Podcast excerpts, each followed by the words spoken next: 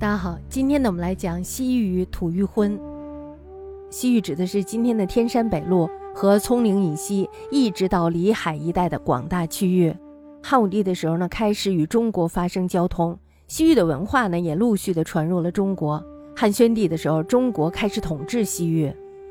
其后呢，到了魏晋南北朝时期，时叛时复，中国呢是不太了解西域的，仅知道他们有二十几个国家。那么到了隋炀帝的时候呢，西域诸国的胡人有不少到张掖，也就是今天的甘肃张掖市做生意。这时候呢，隋炀帝就派裴矩加以管理。裴矩呢，这时候就想了一个办法，他引诱他们说出西域各国的山川风俗，以及他们的国人的仪形还有服饰。那么根据这些资料呢，写成了《西域图记》三卷，记载了四十四个国家，并且呢，另外绘制了西域地图，将西域各国的要害一并画在了画中。图中呢所包括的区域有两万里之广，裴矩的书呢这时候就引起了隋炀帝的兴趣，于是就派裴矩利诱西域人入朝。从此以后呢，西域人到隋的京朝浏览观光络绎不绝，所经的郡县呢这时候也都要欢迎送往，所以呢是糜费极大，这样呢就以至于民不聊生。大业五年的时候，也就公元六百零九年的时候，隋炀帝呢这时候就西巡燕支山。燕支山呢是在今天的甘肃张掖市山丹县的东南部。另外呢，还有就是伊吾，也就是今天的新疆哈密市。王和西域二十七国的使者夹道欢迎隋炀帝。伊吾王呢，并且献出了西域数千里之地。隋炀帝呢，这时候非常的开心，于是他就派遣使者宣慰西域，然后呢，在各国取得了玛瑙杯、佛经、舞女、狮子皮，还有就是火鼠毛等物品回去了。那么到了第二年春天的时候呢，隋炀帝于洛阳盛陈百戏，招待来京的西域诸国的酋长，还有就是使节。这个时间是非常长的，长达一个月之久。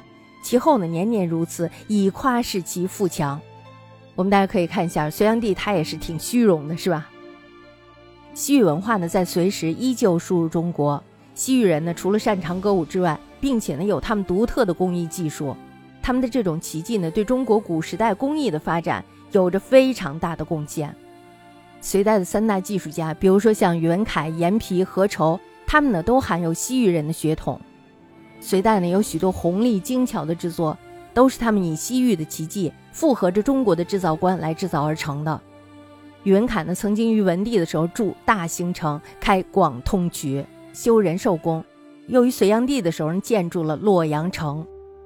穷极壮丽呀，可以说是。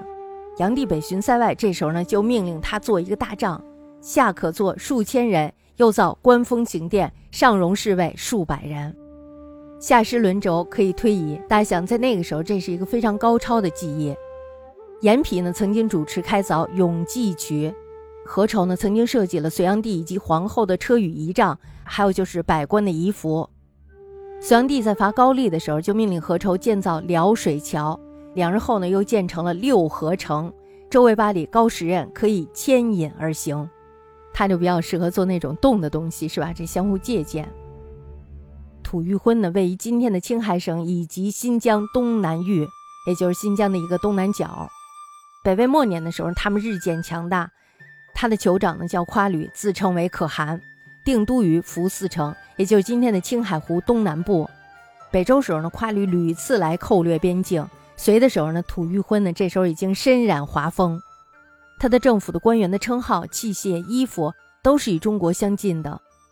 文帝初年的时候，曾经派兵去攻打他们，把他们给打败了。那么这时候呢，夸吕就逃走了，在他名下的头领有十三人，均率部投降隋文帝。文帝呢，这时候就封了其中的一个人为河南王，以统降中。但是呢，夸吕他仍然还是寇掠不绝。那么在平陈之后呢，夸吕死了，他的儿子世福呢就继承了他的王位。他的儿子呢还是比较有眼力劲儿的。这时候他就向隋氏上表称藩。隋氏这时候一看你还挺懂事儿，于是就把自己的宗女光化公主嫁给了他。但是呢，世福接着就死于内乱之中。部下呢这时候就立了一个新的头领。这个头领呢是世福的弟弟世润，那么世润呢这时候就变成了可汗。隋呢这时候也依着他们的这个习俗，把光化公主嫁给了他的弟弟福润为妻。自此以后呢，福润年年朝贡，暗中呢就开始访查中国内部的情形。文帝呢对他这个行为非常的不满意，因为大家知道他为什么要访查是吧？文帝其实心里是一清二楚，但是呢，始终对他没有采取任何行动。隋炀帝的时候呢，就派裴矩去劝说这个铁勒部落攻打吐谷浑。铁勒呢一看啊，隋来亲好我们，于是呢断然出兵攻打。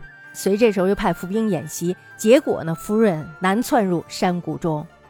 隋军呢这时候又获得了吐谷浑的降人十万余口，六处三十余万，并且呢把吐谷浑的地盘接收了过来。这块地盘呢可以说是幅员辽阔，东西约四千里，南北约两千里。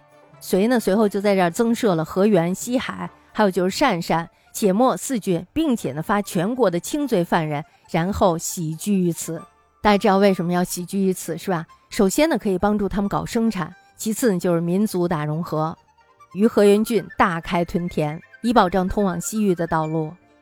夫人败走后，这时候他又来到了青海湖东南部，羌族部落党项。在吐谷浑还没有对隋称藩时，夫人呢曾经派遣他的儿子舜入朝，隋炀帝呢就把这个舜给留在了京师。但是呢，发生了这一些事以后呢，隋氏呢这时候就把舜送回到了吐谷浑。为什么要把他送回来？就是为了让他统其于众，但是因为内部不协调，所以呢未能成功。那么到了隋炀帝末年的时候，中国大乱，夫人呢这时候就趁机收复失地，并且重新开始他的寇边生活。